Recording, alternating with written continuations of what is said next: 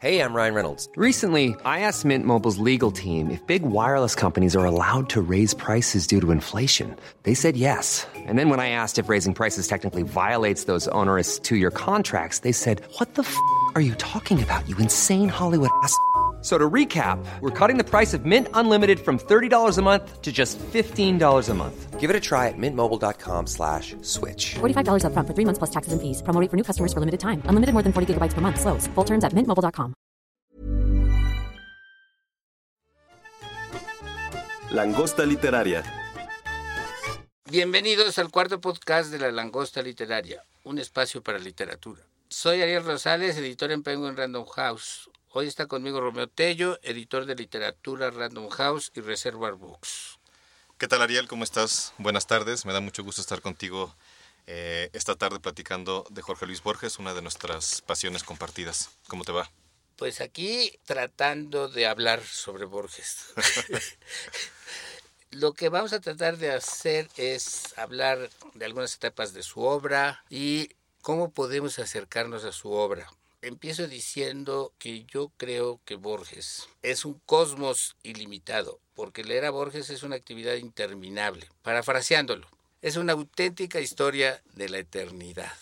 En el ensayo que lleva ese título, que está en una recopilación que justamente se nombra con el título de ese ensayo, en una de esas grandes recopilaciones de los ensayos de Borges, ahí define la eternidad en dos líneas luminosas. Un artificio espléndido que nos libra, siquiera de manera fugaz, de la intolerable represión de lo sucesivo. En este sentido, y siguiendo la metáfora que empecé diciendo que leer a Borges era como una historia de la eternidad, te diría que esa eternidad en su obra se desgrana en innumerables e infinitas partes. Y de esta manera, mientras leemos cualquiera de las partículas de ese universo, nos libramos por lo menos un poco de lo que él mismo hablaba y era la referencia al tiempo, a la cadena temporal. Por cierto, en Historia de la Eternidad hay un ensayo sobre la metáfora que les recomiendo mucho, pero lo hace, el análisis del concepto de metáfora lo hace dentro del contexto de la epopeya germánica. Esto se oye muy académico, muy escolástico, pero como sucede con los ensayos de Borges, no es así, sino que su aproximación a través de una gran escritura es totalmente literaria. Y volviendo a la metáfora en torno a la obra de, de, Borges, yo diría que es atemporal, eterna e infinita. Lo que en realidad quiero denotar es que leerlo equivale a realizar, como dije al principio, una actividad interminable. Y en este punto dejo la palabra a mi interlocutor, Romeo Tello, quien seguramente sabrá explicar mejor que yo este asunto. Y de paso le pregunto, pues algo que yo quiero saber respecto al adjetivo borgesiano o borgiano. Hay una polémica al respecto, si el adjetivo que corresponde para la obra de Borges y los atributos de esta obra debe ser borgiano o borgesiano. Parece que lo más correcto es borgiano. La gente que apuesta por borgesiano dice que no debería ser borgiano porque borgiano también puede referirse a Borgia. Pero me parece que es un argumento un tanto no diría falso, pero sí un poco impostado, porque creo que queda bastante claro cuando... Suena mejor, además suena mejor que borgesiano. Borgiano. Borgiano. Sí, claro, y es más natural. Además, gramaticalmente es mucho más correcto, de acuerdo a la construcción de la palabra y si le vas quitando los sufijos que corresponden y demás, borgiano es lo más correcto. Pero yo también he leído a los que este, defienden borgesiano que dicen que eso es lo correcto, pues habría que ver cómo se arma. Este... ¿Cómo se arma la palabra? Lo correcto es borgiano. Lo que pasa es que al parecer en alguna ocasión en Argentina le propusieron el adjetivo a Borges, pero ya estaba grande Borges y luego Borges también era muy dado a darle el avión a las personas. Dijo, sí, sí, sí, me gusta mucho esa palabra tal y tal. Y en Argentina hay una fundación borgesiana. Con el nombre de borgesiana. Con el nombre borgesiano. Y, y, llegó a haber incluso un par de antologías y cosas por el estilo. Entonces, en Argentina es un poco más popular el adjetivo borgesiano, pero en el resto del mundo... Eh, es más, en el resto del mundo hispanohablante, porque en inglés también se, se dice más Borgesian. Pero yo pienso que es eh, más correcto borgiano. Bueno, pues ya me, ya me lo aclaraste. Entonces, volvemos al, al, origen de lo que te quiero plantear, que ya había, lo habías mencionado. Es decir, ¿cómo nos podemos, ante esta vastedad de obra, cómo nos podemos aproximar a sus libros? ¿Cómo podemos asirlos? Pues yo creo que podríamos empezar, digo, tú y yo en un nivel como más de cancha, platicando cómo le entró cada uno de nosotros. Porque ciertamente pues estamos ante una obra en sí misma muy grande, pues no, o sea, por el puro volumen. Hay que tener en cuenta que Borges fue un hombre que vivió, o sea, nació en 1899, en el último año del siglo XIX, y que murió en el 86, en 1986. De hecho, eh, en el momento en que se estaba celebrando el Mundial de México 86. Entonces fue una persona que vivió muchos años y además empezó a escribir, bueno, no, muy joven, pues Muy no. joven. A pesar de que, según él decía que no tenía prisa por publicar, como le recomendaba su padre, la verdad es que empezó a escribir jovencísimo. Hay incluso una famosa traducción de un cuento de Wilde, eh, El Príncipe Feliz, que hizo a los siete años. Empezó a escribir poesía jovencísimo y su primer libro de poesía es del 23, si mal no recuerdo, Fervor de Buenos Aires. Y además la obra de Borges va cambiando a lo largo del tiempo y hay un poco de todo. Hay poesía, como sabemos, además los primeros libros de poesía están muy insuflados por el ultraísmo de Leopoldo Lugones, después la poesía va cambiando, luego hay ensayo, hay cuentos, luego están los libros de cuentos del 40, bueno, este, ficciones del 41, luego el Aleph. Ya, vamos a platicar un poco de eso cuando planteemos lo de la divulgación, que creo que es una forma, por ahí se le puede entrar este, bastante bien a Pero lo que quiero decir es que con una obra tan Pero vasta la obra es vastísima. y que ha cambiado que- tanto, yo quiero, pues es este, difícil transmitir. este, eh, quererlo definir con unos cuantos atributos, pues no, si queremos decir que Borges es un, es un autor simplemente intelectual y, e interesado en los arquetipos, nos quedamos con realmente muy poco, pues, ¿no? ¿Por qué no me cuentas tú primero cómo le entraste a Borges, cómo Sí, lo descubriste? sí. Luego te cuento yo y empezamos a decir cosas Ya vas. un poco más personales. Perfecto. ¿Cómo- cómo- ¿Cuál fue tu primer acercamiento a Borges? Mira, yo entré a estudiar filosofía en la Facultad de Filosofía en la UNAM en 1964. Entonces, de acuerdo al plan de estudios, tú tenías que cumplir con créditos. Yo creo que ya esa palabra ya no se utiliza. No, sí, todavía. Entonces, este, no tiene nada que ver con la tarjeta de crédito. No tenía. Entonces- o quizás de alguna manera sí. ¿eh? En ese tiempo no se usaban las tarjetas de crédito. Bueno, por lo menos no tanto, había, había una, una que otra. Entonces, yo entré a cumplir la licenciatura, el, pri- el primer semestre de licenciatura y tenía materias obligatorias, presocráticos, este, historia de la filosofía, era presocráticos, este, teoría del conocimiento, perdón, filosofía mexicana, y nos daban chance de tomar optativas. Entonces, veo yo entre las optativas filosofía y literatura que impartía el maestro Ramón Shirau.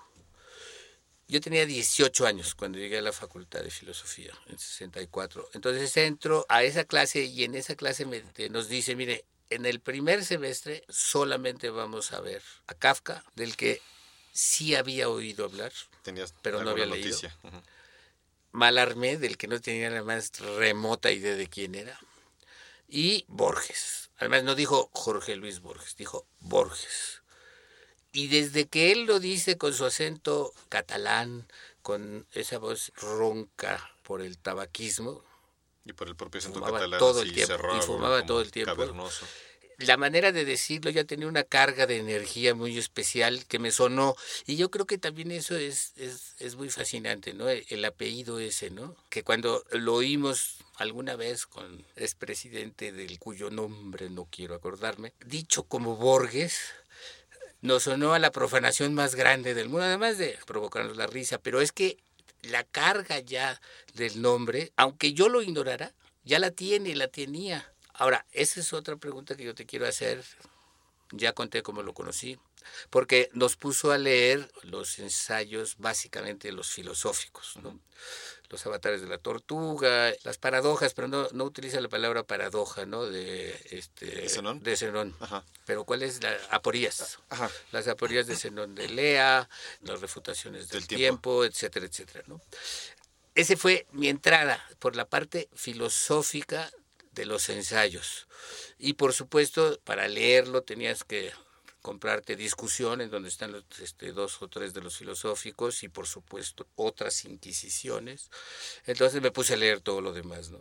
Yo entré a Borges tal vez por la parte, no sé si más difícil, pero un poco árida para un uno que se inicia, no es la parte imaginativa, aunque después ya te das cuenta que todo forma parte de lo mismo, que también los ensayos son muy imaginativos, ¿no?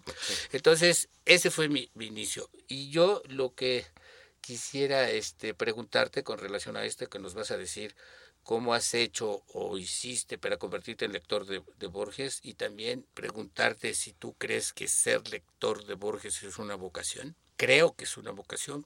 ¿Tú qué opinas? Sí, a ver, voy a ser un poco tramposo y voy a ir respondiendo todas tus preguntas un poco por partes. Me gustan las trampas, este, como las aporías. antes de decirte cómo le entré yo, creo que es importante mencionar que la fama a Borges le llegó un poco tardíamente. Esto lo menciono porque el momento en el que tú lo descubriste y el momento en el que yo lo descubrí fue históricamente un poco diferente. Me regreso un poco a lo que mencionabas un momento. Borges empieza a escribir en los 20. Ajá. Sus libros de cuentos, los que creo que lo hacen primero nacionalmente famoso y luego mundialmente famoso, son efectivamente de los 40. Primero Ficciones del 44 y luego El Aleph del 49. Sin embargo, hasta ese momento su fama sigue siendo relativamente modesta, particularmente en Argentina y en el mundo del habla hispana en los 40 y en los 50 ya tiene cierta fama de culto, pero es como una fama, eh, como te decía, secreta, ¿no? Entre ciertos círculos de iniciados, se pasan los libros de mano en mano y todavía no es este gran escritor internacional, superestrella, por decirlo de alguna manera. Me puse de hecho a investigar lo que tú me habías pedido para saber en qué momento Borges se convirtió en este gran autor internacional eh, y fue más o menos en el 60. En el 61 se publican las primeras traducciones al inglés y al francés. De hecho, lo recordábamos que el primer libro que se publica... El, el, el, responsable de las traducciones en, en, francés es un colaborador que es Roger Caillois. Ajá, exacto. Que además era, este, sabía perfectamente español. Y él es el que impulsa la traducción al francés de ficciones. Y ahí se detona todo, porque en el 61 se publica en inglés, de hecho, una especie de antología de sus cuentos, porque no es propiamente ni ficciones ni el Aleph, es una... laberintos. Se llama Laberintos. Al año siguiente le dan el premio Fomentor, que además es... ah, claro, el Formentor de este, que es muy importante. Y era el primer año que se daba, se lo dan a Elia Beckett. Entonces también eso le da una proyección internacional muy importante. Al siguiente año le dan la Orden de las Artes y de las Letras. Pero en Argentina. No, en, en, Francia. En Francia, sí, es Francia, es en Francia, ¿no? Donde, y le dan también, lo, lo, hacen comendador donde empieza el primer reconocimiento de Borges a nivel universal. Y a partir de ahí se ya viene toda, o sea, se detona por completo, o sea, ya no es un crecimiento gradual, es completamente exponencial y de repente Borges se ve dando conferencias en Madrid. Pero digamos que cuando yo lo descubro en 64 a través de Ramón Chirau, en México era un círculo este, formado por gente como, lo sé porque me lo han contado, ¿no? Monsiváis, este, García Terrés, Pacheco y dos o tres más, este, no muchos, eran los que empezaban a leer a Borges y hablar y, citar a Borges. Pero yo creo que ellos hicieron que se volviera un, ya un, autor muy popular. Yo creo que hacia finales de los 60, principios de los 70. Aquí en México. Yo creo que está eso este, eh, documentado. De documentado, sí, sí, seguramente. De hecho, aquí hay una cita en la que Borges habla justamente de ese proceso y es bastante interesante. Dice, a una edad madura, empecé a ver que había mucha gente interesada por mi obra en todo el mundo. Parecía raro Muchos de mis escritos habían sido traducidos al inglés, al sueco, al francés, al italiano, al alemán, al portugués, algunas lenguas eslavas, al danés. Y esto era siempre una gran sorpresa para mí, pues recordaba que había publicado un libro, debió ser en 1932, y al acabar el año me encontré con que habían vendido nada menos que 37 ejemplares. Ahí termina eh, la cita de Borges. Y comenta eh, George Steiner, que es muy interesante, una parquedad que ha tenido compensaciones, y sigue Borges. Esas personas son reales, Quiero decir que cada una de ellas tiene un rostro, una familia, vive en una calle determinada. Vamos, que si uno vende, por ejemplo, dos mil ejemplares, es lo mismo que si no hubiera vendido nada en absoluto, porque dos mil es demasiado. Quiero decir, para que la imaginación lo capte. Quizá 17 hubiera sido mejor, o incluso 7. Oye, ¿no dices de dónde es para que lo... Ah, de... Nuestros amigos George Steiner escribió en el 70 un texto sobre Borges en el que habla justamente del fenómeno que experimentó Borges de pasar de la fama secreta, por llamarlo de alguna forma, allá al estrellato internacional que se llama Tigres en el Espejo, que publicó originalmente en el New Yorker y que ya forma parte de esta recopilación que publicó el Fondo de Cultura que se llama George Steiner en el New Yorker. Mira, ahora quiero hablar un poco del Borges divulgador. Me voy a referir a, a los libros en donde se han recuperado la gran es enorme la este, obra esta que estaba en revistas más o menos populares como Multicolor y El Hogar y otras no tan populares e incluso este, reseñas en Sur y en otras revistas ya más intelectuales. él mismo te cita, porque son muchísimos, es mucho lo que publicó, es los, los tres tomos que tenemos en, bolsillo este, de los textos recuperados suman, ayer está ahí a ojo de buen cubero, viendo, son casi dos mil páginas. Entonces, él, para empezar, renegaba de todo esto, sobre todo cuando le preguntaban sobre su obra anterior, lo que ya sabemos, ¿no? De recopilaciones de poesía, ficciones, inquisiciones. Eh, con inquisiciones hay una cosa muy, muy, muy chistosa porque otras inquisiciones es el libro que él reconoce. Sí. Inquisiciones nunca quiso que se volviera a publicar. Entonces, para cuando yo empecé a leerlo, que me conseguí otras inquisiciones, yo, pues yo buscaba las, las primeras inquisiciones, ¿no? hasta que averigüé que no, que sí existieron, pero que no quería él que se volvieran a publicar. Y eso mismo sucede con la mayoría de todo lo que encontramos en textos recuperados. Y con otros libros, por ejemplo, ese, ese raro como El tamaño de mi esperanza, que él también, y ese sí lo logró desaparecer de su obra completa. Pero lo vemos ahora. Sí. No sé si estén de bolsillo. El tamaño de mi esperanza no. No, pero sí estaba en, entre los libros que se publicaron en, en Alianza Editorial. Dice, esta, comillas, esta productividad me asombra ahora, así como el hecho de que siento solo una remota relación con la obra de aquellos años. Lo cual me parece exacto que lo pinta, ¿no? Borges era un perfeccionista o yo diría mejor aún, un escritor que con el tiempo, en el momento en que tú acabas de describir, se convierte en un escritor perfecto. Entonces, por eso también él, muy consciente, reniega de todo lo que está atrás, a partir de que él reconoce, se reconoce, yo creo que se reconoce a través del reconocimiento de los demás también, ¿no? La verdad, sí era modesto. Modesto y además muy, muy juguetón, ¿no? Consigo mismo. Entonces, esa, esa cosa de que todo el mundo cita y lo ves eh, en los anuncios de las librerías, las cadenas de librerías que utilizan este anuncios grandotes en la calle, eso de que yo antes que nada soy lector, no escritor, son juegos, ¿no? Son juegos eh, a los que nos ha acostumbrado mucho. Pero nada más quería este, añadir algo a esto del Borges perfeccionista y este Borges que fue puliendo su estilo.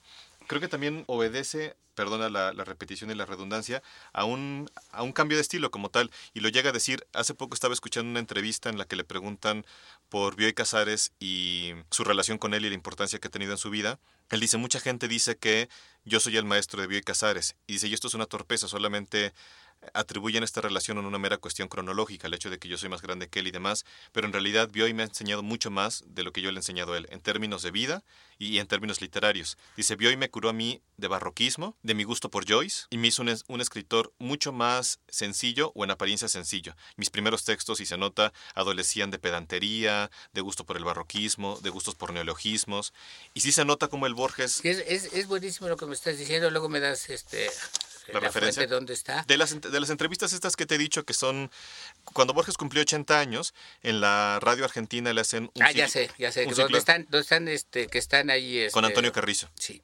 Y le preguntan por sus amigos y esto es lo que este, dice. Esto es muy importante porque a final de cuentas, si tú ves el Bustos Domecq, en el Bustos Domecq esa se va, lo escriben juntos, entonces... Que además yo no sabía que los apellidos son de abuelos suyos. Sí, claro pero ahí va refinando con esta este, escritura conjunta, va refinando su estilo el propio Borges. Y todos creemos que es Bioy Casares el que está aprendiendo y esto No. que me estás diciendo es muy... Y es no, y lo creo Y absolutamente. además dice algo todavía más interesante. Dice, y además me enseñó, no de una forma, digamos, didáctica y directa, sino dando por hecho que yo estaba de acuerdo con él con- en muchas cosas y al final lo estuve. Bueno, y aquí yo traigo algo que es relacionado con Bioy Casares sobre la parte que más me interesa de la divulgación de Borges. Me brinco ya todo lo de la lo de los textos recuperados, ya tendremos oportunidad de hablar de hablar sobre ello. Ya siendo Borges los prólogos que hace a, a muchos libros, ¿no?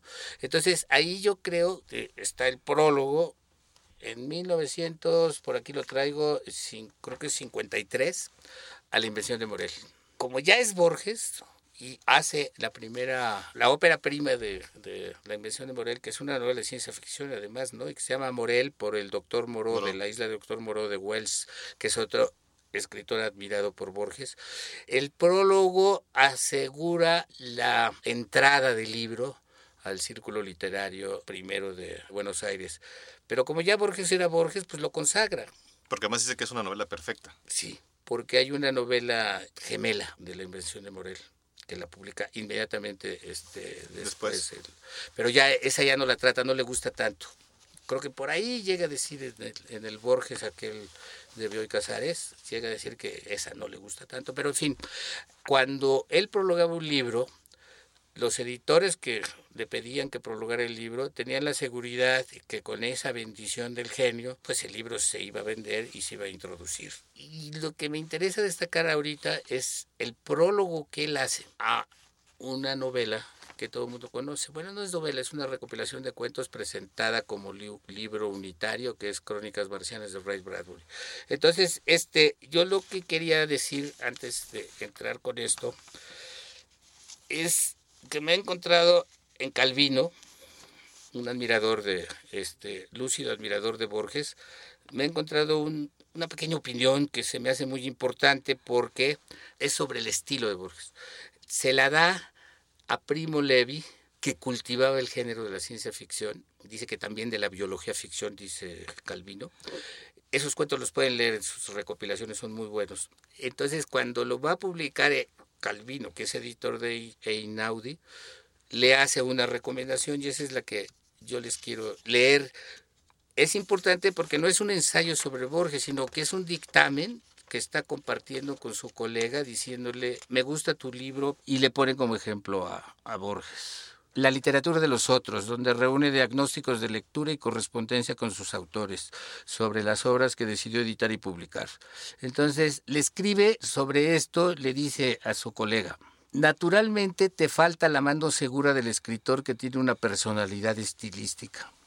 Y su ejemplo de esta mano segura es Borges. Así, en tres líneas, expresa este juicio. Borges utiliza las sugestiones culturales más dispares y transforma cualquier invención en algo que es exclusivamente suyo. Ese clima enrarecido que es como la sigla que hace reconocibles las obras de todo gran escritor. Es juicio certero y muy valioso por las razones que les digo, ¿no? Bien. antes de que pases al prólogo de las crónicas marcianas, George Steiner en este ensayo al que me refería hace un momento dice algo muy parecido. Dice que Borges llegó a hacer de la erudición un género de la literatura fantástica. Que la erudición para Borges no era solamente, digamos, una herramienta de la pedantería, que lamentablemente es lo que a veces mucha gente piensa. Gente que todavía no le da el golpes a Borges, lo ve como un, como un autor excesivamente libresco, intelectual, frío. Yo me acuerdo que esa percepción cundía un poco entre mis compañeros de letras cuando yo estudié y que decían que la poesía de Borges no les gustaba porque era excesivamente intelectual y demás. Yo decía, bueno, pero, o sea, ¿de verdad no lo han Yo- leído? Yo, te, yo te decía el otro día y ahorita se- lo digo también, este, que en vez de hacer una reseña del Golem de Gustav Meyrink, no especialmente lo, lo vuelve loco, pero le produce ciertas emociones, escribe un poema Sí, que en realidad es una reseña, pero como poema, ¿no? Y esto también se aplica por esto de que su acercamiento al budismo, por ejemplo, es literario. Entonces, cuando quiere hacer un libro de divulgación con Margarita Guerrero, yo tengo todo eso ya este, bien localizado, lo- sus opiniones, este, llega un momento en que ya no puede avanzar con ella porque dice, es que ella lo que busca es una profesión de fe. Y yo lo que busco es un tema literario exclusivamente, ¿no? A mí el, el budismo me interesa muchísimo, pero no como profesión de fe. Eh, Eso hay que tomarlo en cuenta muy bien para este tipo de cosas. Ahora, hay un juicio sobre la ciencia ficción que me interesa mucho leérselos. Entonces, el principio es, en el segundo siglo, Luciano de Samosata compuso una historia verídica que encierra, entre otras maravillas, una descripción de los selenitas, que según el verídico historiador, hilan y cardan los metales y el vidrio, se quitan y se ponen los ojos, beben zumo de aire o aire exprimido. A principios del siglo XVI, Ludovico Ariosto imaginó que un paladín descubre en la luna todo lo que se pierde en la tierra, las lágrimas y suspiros de los amantes, el tiempo malgastado en el juego, los proyectos inútiles y los no saciados anhelos. Aquí está perfectamente ejemplificado lo que tú decías, es decir, en un prólogo está Borges de cuerpo entero. Ah, algo que te quiero preguntar. Ya sabes lo del ensayo de John Wilkins, Lo del idioma de la analítico. enciclopedia de la británica. Entonces ahí Tú me dices el otro día, es que es un personaje invención de... No, es que no me queda claro. No, ya quedó claro. Ajá. Para mí ya quedó claro porque ya lo busqué antes de venir a esta conversación. No, sí, sí realmente Wilkins existió, sí escribió el libro este sobre, sobre la luna, que está en el prólogo de, citado por Borges en el prólogo de, de Crónicas Marcianas. Este, pero en el ensayo, que está en otras inquisiciones, el ensayo que se llama El idioma analítico de John El Wilkins. idioma analítico de John Wilkins, existe la obra, por supuesto, pero ahí sí se toma cierta licencia. Sobre todo la obra está, la del famoso fragmento en el que eh, en la enciclopedia de Criaturas Fantásticas del Emperador, donde empieza a decir la tipología en la que se estaban clasificados los animales, dice que acaba de tirar el jarrón, que de lejos parecen moscas, que se agita como loco y no sé qué. Eso me imagino que sí es una Sí, invención literaria. Por supuesto. Y, y, y acuérdate que la enciclopedia, los artículos de la enciclopedia británica le sirven en Clonuk Bar, Ah, claro, bueno. Sirve para hacer literatura, ¿no? Y todo es invención. Aquí es un prólogo, por cierto, para la primera edición de Crónicas Marcianas en Español, que es de 55. Él escribe el prólogo en 54 y ya es el gran Borges. Y además llama mucho la atención que este, en una editorial especializada en ci- ciencia ficción aparezca de pronto el prólogo de alguien de la estatura de Borges, ¿no? Y, y legitimó mucho las ediciones que son espléndidas y, y toda la, la tendencia a leer ciencia ficción en español. ¿no? Entonces, ya nada más les leo lo de la science fiction, que es una nota al pie de página. Science fiction, porque es science fiction o science fiction, lo que originalmente se empezó a manejar como el término anglosajón para este género. Science fiction es un monstruo verbal en que se amalgaman el adjetivo scientific y el nombre sustantivo fiction. Jocosamente, el idioma español suele recurrir a formaciones análogas.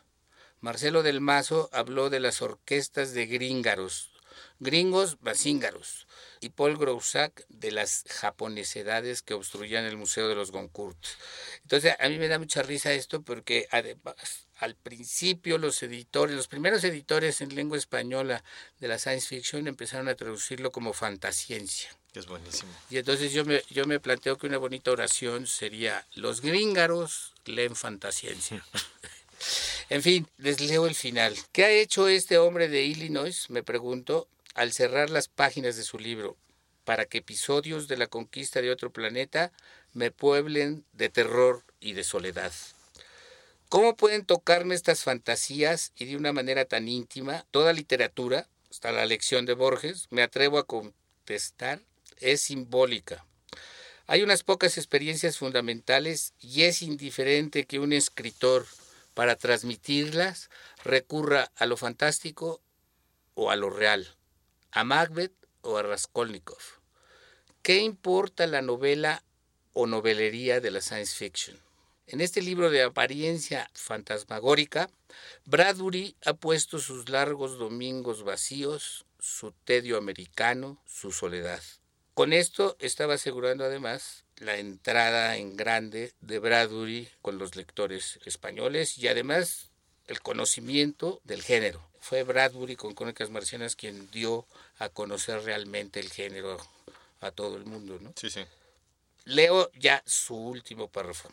Hacia 1909 leí con fascinada angustia, en el crepúsculo de una casa grande que ya no existe, los primeros hombres en la luna de Wells. Por virtud de estas crónicas, de concepción y ejecución muy diversa, me ha sido dado revivir en los últimos días del otoño de 1954 aquellos deleitables terrores. Y pues yo ya me callo y le doy la palabra a Romeo a ver qué más nos puede agregar. No, bueno, yo cerraría eh, con lo que estaba comentando hace un rato, que eh, me molesta mucho esta percepción de eso, del Borges cerebral, casi casi académico y demás, cuando Borges está lleno de, de emoción y de emotividad, pues, ¿no? Para él, las referencias clásicas a la literatura griega, persa, eh, en fin, so- solamente le sirven para volver más significativo eh, sus textos, pues, ¿no? Y además está presente siempre este hombre que parecía haberlo leído todo, pues, ¿no? Y que siempre lo volvía otra vez está la Pero palabra, in- significativo. Incluso, incluso en sus cursos estos y toda esta fascinación por los orígenes de la literatura anglosajona, el sajón antiguo, etcétera, etcétera, todo es como juego, todo es lúdico. Y además se reunía con una serie de, de preferencia muchachas, estudiantes. Todo el reconocimiento académico que tiene Borges es honoris causa. Sí. A Borges ya llegó un momento en que ya tenía que decir que no, porque todos querían darle, a la universidad de, este, creo que la de Tepito, trató de hacerlo este, En, honoris otro, causa. en otra entrevista dice que él es desagradablemente sentimental y creo que también lo era, pues, ¿no? Sí era también un tipo muy emotivo, ¿no? Está la parte lúdica, por supuesto, y está la parte emocional. Y este prólogo a las crónicas marcianas también nos trae a la mesa un Borges que es bien interesante. Este Borges interesado en muchas literaturas que para el canon a veces no eran lo suficientemente serias, pues, ¿no? A Borges le interesaba la poesía gauchesca, le interesaba, la, por supuesto, la ciencia ficción, le interesaba la literatura policíaca, géneros que a veces son considerados menores, para Borges eran muy importantes. No, y ahora, ahora eso, esos géneros ya tienen la bendición, ya tienen legitimidad, etcétera, etcétera. ¿no? Y en buena medida por el juicio de Borges. Claro, por supuesto, por lo menos en lengua española es lo que yo, yo, yo puedo decir, ¿no? Porque si Borges hablaba del género, se refería a Bradbury o se refería a otros, ah, dormía tranquilo. Claro. No, no ando tan desviado, estoy leyendo lo que también le gusta a Borges. Pues es, es, es lógico que, que piense uno así, sobre todo cuando está empezando a leer, ¿no? Entonces, yo insisto que toda esta plática es más que nada para hacerles ver que hay que entrarle a Borges pues, de una manera natural, es sencillo realmente. Y luego el sentido del humor, ¿no? Sí, y entrarle un poco por donde sea. Yo, la verdad, no sabría exactamente por dónde recomendarle. Yo, curiosamente, le entré por la poesía, así como tú le entraste por los ensayos y además los ensayos filosóficos, que quizás no sea el... No, porque prácticamente me lo impusieron, pero fue un deleite, ¿no? Romeo, que nos hemos seguido hable, tú no has contado. cómo le entré a Borges. Ándele. Bueno, este ya nos estamos acercando creo que al final de nuestro podcast y mm, prometo que no lo terminaré sin, sin contarlo, pero haré una última trampa y una última digresión, porque ya que el, el tema de nuestro programa es este carácter casi infinito de la obra de Borges, en parte por el tamaño, pero también por la multiplicidad de intereses que tenía Borges, por cómo fue cambiando su estilo y demás, creo que hay otra dimensión de infinito dentro de su obra, y es que los, las propias obras de Borges, es decir, cada cuento, cada ensayo, tienen tal densidad y una densidad positiva, no por, no por complejidad, que pareciera que no se acaba nunca, pues, ¿no? Un, un cuento, por ejemplo, como Tlonuk Par Orbis Tertius, uno lo puede leer una vez y otra y otra y siempre encuentra algo diferente porque son, otra vez, complejísimos en el mejor sentido de la palabra. Tienen como este carácter, y no sé si estarías de acuerdo conmigo, que casi parecen más mitos que cuentos. Son, cada elemento es súper significativo, como lo, lo son cada uno de los elementos en los mitos, pues, ¿no? E- Eso también lo dice Steiner, que parece que más que autor de cuentos lo es de mitos. Pero yo insisto, eso está en los ensayos. No son ensayos comunes y corrientes, No, no, no. aunque sea... no, Hay muchísima inventiva, creatividad, imaginación. Son impresionantes. Por ejemplo, eh, hablando de los ensayos, yo ahorita me referiré a un cuento, la otra refutación del tiempo, pues, ¿no? Que es un ensayo que podría parecer tan ahí sí académico, donde hace un recorrido, pasa por, ahí no, no cita a Luciano de Samosata, pero sí a Spinoza Sí, y a sí, diferentes sí. teólogos y demás. Al final el tema se ve que le toca tanto que acaba con un fragmento que muchas veces es citado como un poema. que Dice, el tiempo es un río que me arrebata, pero yo soy el río. Es Ya un tigre que me destroza, pero yo soy el tigre. Pero yo soy dice- lamentablemente Borges. Yo soy lamentablemente Borges. Y así termina. Para poner un, un- eh, un ejemplo ya más concreto y que la gente que nos escucha sepa más o menos a qué nos referimos, yo pienso siempre en Funes el Memorioso, que es uno de sus cuentos quizás más famosos. Es un cuento que uno la primera vez que lo lee se queda impactado por el simple personaje, pues, ¿no? Que parece casi que es una especie de superhéroe, pues, ¿no? Este joven uruguayo que tiene un accidente en caballo, se golpea la cabeza y al tras este accidente, en vez de perder la memoria, se vuelve una persona que es incapaz de olvidar. No solamente incapaz de olvidar, sino que sus sentidos se ven exacerbados. Entonces, todo lo que ve lo registra automáticamente. Ya desde ahí Borges te despierta un interés muy grande por el personaje y por la suerte de este personaje. Pero además, los ejemplos que va dando y la forma como va describiendo esta memoria prodigiosa se vuelve sorprendente, pues, ¿no? Es incapaz de olvidar, por ejemplo, las vetas de un río. En algún momento dice Borges, un día Funes quiso recordar todo un día y le tomó a Funes un día entero. Entonces, los ejemplos que va dando te va dejando Pe- completamente... Pero además queda en la cama, ¿no? Ya queda Al final este, va quedando paralizado, postrado. inmóvil. Y, y esa es una metáfora también del insomnio, ¿no? Exacto, y el mismo Borges te lo dice en el prólogo, que es una cosa que uno suele eh, pasar por alto, pues, ¿no? Que el destino de Funes no es luminoso, pues, ¿no? No es que le haya venido una suerte feliz. No, es un horror de cuento. Es un horror de cuento. se siente horrible, es angustiante, es como, como la metamorfosis. Exacto, entonces es lo que, te, lo que te quería decir un poco, que está esta primera lectura un poco simplemente sorprendente por el destino del personaje, por la capacidad que tiene Borges para hacerte sentir esta memoria inabarcable y total, pero después cuando te das cuenta que es una memoria del insomnio, que es esta, este momento en el que la mente parece estar completamente abierta, en el que no se le va ningún estímulo, pero que es un horror porque esta porosidad absoluta de la mente más bien es un horror, el cuento cobra una nueva dimensión. Pero después ha habido gente que se da cuenta que el cuento también es una especie de reflexión sobre Nietzsche y las consideraciones intempestivas y sobre la utilidad de la memoria. ¿Te fijas? Se vale todo. Se vale todo. y vas ahondando en las posibles interpretaciones de Borges que en, la facultad Sergio Pitol y este Monsiváis decían que había un señor y nos lo señalaban que se había aprendido la hora de memoria de tal manera que cuando le preguntabas qué horas son te decía la hora exacta porque había pasado como un año aprendiéndose la hora de memoria. Es buenísimo. Y, y, yo creo que fue un poco lo de Funes el memorioso, esa invención de, de Pitol y de Monsiváis. ¿no? Cierro el comentario de Funes y ahora sí ya cumplo con mi palabra. Lo que quiero decir es que no es que haya que llegar a la, a la interpretación filosófica, ya Nietzsche y demás, para tener una lectura completa de Borges, porque eso sería francamente pedante. Quiero decir que hay todos estos niveles de interpretación, te puedes quedar en el primero, en el segundo, combinarlos los tres, y Borges va a ser igualmente gozoso como lo leas y como lo entiendas. Eh, simplemente hay distintos asideros, es un lector increíblemente gozoso, denso, en el mejor sentido de la palabra otra vez, y no se acaba nunca, y siempre aprendes algo. Que eso es bien importante.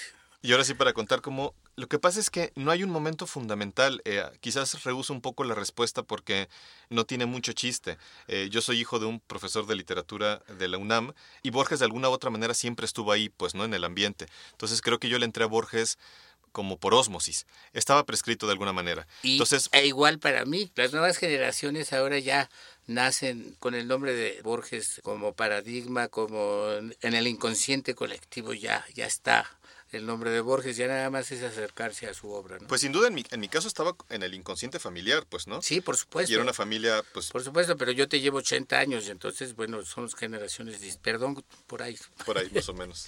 Entre mi generación y tu generación se dieron estas prescripciones, ¿no? Lo que yo puedo decir, y que va a sonar un poco absurdo, pero es cierto, yo creo que yo admiraba a Borges antes de leerlo porque era tal admiración que le tenía a mi padre. Te contaba incluso que mi casa era, bueno, una casa muy modesta, de, te digo, un, profesor de literatura y una eh, señora que trabajaba, digo, mi madre, en una empresa de seguros. Era una casa muy pequeña, pero había, por ejemplo, presidiendo la pequeña sala, un póster de Quevedo, o sea, su cara, pues, ¿no? Y dos una foto de Borges. No, no, dos pósters de uno de límites y otro de nubes ahí. Entonces era como, o sea, no había ningún retrato religioso, pero sí de Quevedo y de Borges, eran los santos patronos, ¿no? Me acabas de, poner a girar con Quevedo y Borges. Quevedo y Borges. La relación de Quevedo con Borges es impresionante. También. Es decir, cómo Borges se habla de tú a tú con Quevedo. Y Borges admiraba mucho a Quevedo, pero también dice que con el tiempo le gustaba y no le gustaba. Le gustaba y no le gustaba. Esa es la verdad. Pero también se fue, es que fue de esos barroquismos de los que se fue curando. Pero lo fascinante es este poderme hablar de tú con una figura. sí, este, bueno, de ese tamaño. Bueno, y, también está lo de Cervantes. Y lo de Cervantes. Creo que en el fondo lo despreciaba. Pues yo no sé, porque toda la vida, o sea, era de sus novelas favoritas. Todo eso está por hacerse. Y parece que la primera vez que leyó El Quijote fue en inglés. Esperemos que este sea el primer programa de una serie de una radionovela que empecemos tú y yo. Hay que dar un repasón al catálogo vivo que, tenemos. nosotros porque ahí hay cosas maravillosas y puedo hacer un comercial. Por supuesto. Viene el, el libro de budismo yo tengo un trabajito ahí que me gustaría, este, no, no son más que 96 horas. Podría hacer un curso por aquí, por el podcast. No, no es cierto.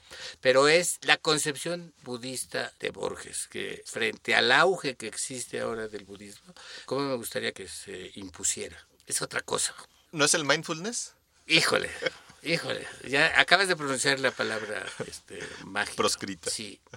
No, está bien. Ya, ya muchísima gente le funciona. Prefiero el budismo, el de Borges, pero de calle. No, es que, o sea, Borges es un universo, o sea, no mencionamos prácticamente nada de su poesía, podríamos dedicarle uno o dos programas a su poesía, porque además el primer Borges poeta es un poeta nacionalista que casi ya nadie recuerda. Eh, que esa es otra parte que uno rehuye, tal vez porque no somos argentinos. Y, Sí, porque y es una parte fascinante. Sí. Absolutamente fascinante. Y decir, a ver, ¿quién, quién se lee ahorita los libros iniciales de Borges? Fervor de Buenos. Aires. O el... Evaristo Carriego. Exactamente. Es Y el primer libro de ensayos. Exacto. Y luego está lo de Hilario eh, Y luego este, poema, este sobre poema que lo, hizo, Guiraldes. que lo hizo muy famoso en Argentina, que lo hizo ya un poeta nacional, Fundación Mítica de Buenos Aires, que ese sí, a mí en general casi todo Borges me gusta, pero ese poema se me hace de un de una pesadez. Ahora, hay aspectos que este, no están en libros, pero como platicamos el otro día, pero que te iluminan acerca de Borges y acerca de más cosas. Por ejemplo, la relación con Jules Solar, Ah, sí. el pintor, que es uno de los pintores más extraños que se han dado en este siglo y además este, es un pintor bonaerense y que ha pasado la historia como amigo de Borges, más, a- ma- más, que como pintor. Ah, el, el pintor amigo de Borges, ¿no? Sí, no, Borges ya es tan grande que casi todo lo que tocó ya tiene una relevancia. Ahora, Schulz, Schulz Solar es extraordinario. Le hizo un texto para una exposición y por ahí anda un artículo, nada más. En fin, Bueno, Ariel, muchas gracias por dejarme intercalar algunos silencios. pues ¿para qué me traes? Bueno, pues este es el final de nuestro primer podcast dedicado a Jorge Luis Borges. Muchísimas gracias, Ariel, por haberme tenido como invitado. Como le dijo alguna vez Arreola, Bor- no, Borges Arreola, ¿no? Muchas gracias por haberme dejado intercalar algunos silencios. Ah, no es cierto, estuvo, estuvo muy, muy sabroso y muy, muy a gusto. Ok. Y de verdad espero que tengamos oportunidad de seguir esta conversación sobre este escritor al que admiramos tanto los dos. Búscanos en nuestras redes sociales, Twitter, Instagram y Facebook, arroba me gusta leer Mex, y en YouTube, me gusta leer México.